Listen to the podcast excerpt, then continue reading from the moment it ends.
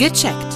Der Podcast von aponet.de und Neue Apotheken Illustrierte. Und hier hören Sie die aktuellen Themen von aponet.de, dem offiziellen Gesundheitsportal der deutschen Apotheken und Neue Apotheken Illustrierte. Da sollte man sich auf jeden Fall fachlichen Rat suchen. Es gibt sogar auch einen Verein für ökologische Schädlingsbekämpfung, an den man sich wenden kann. Man kann ah.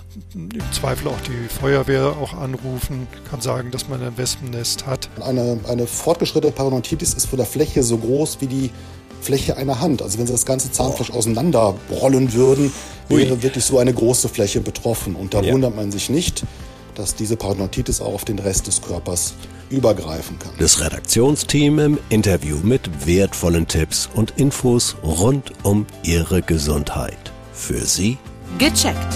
Der Podcast von aponet.de und Neue Apotheken Illustrierte, damit es Ihnen gut geht.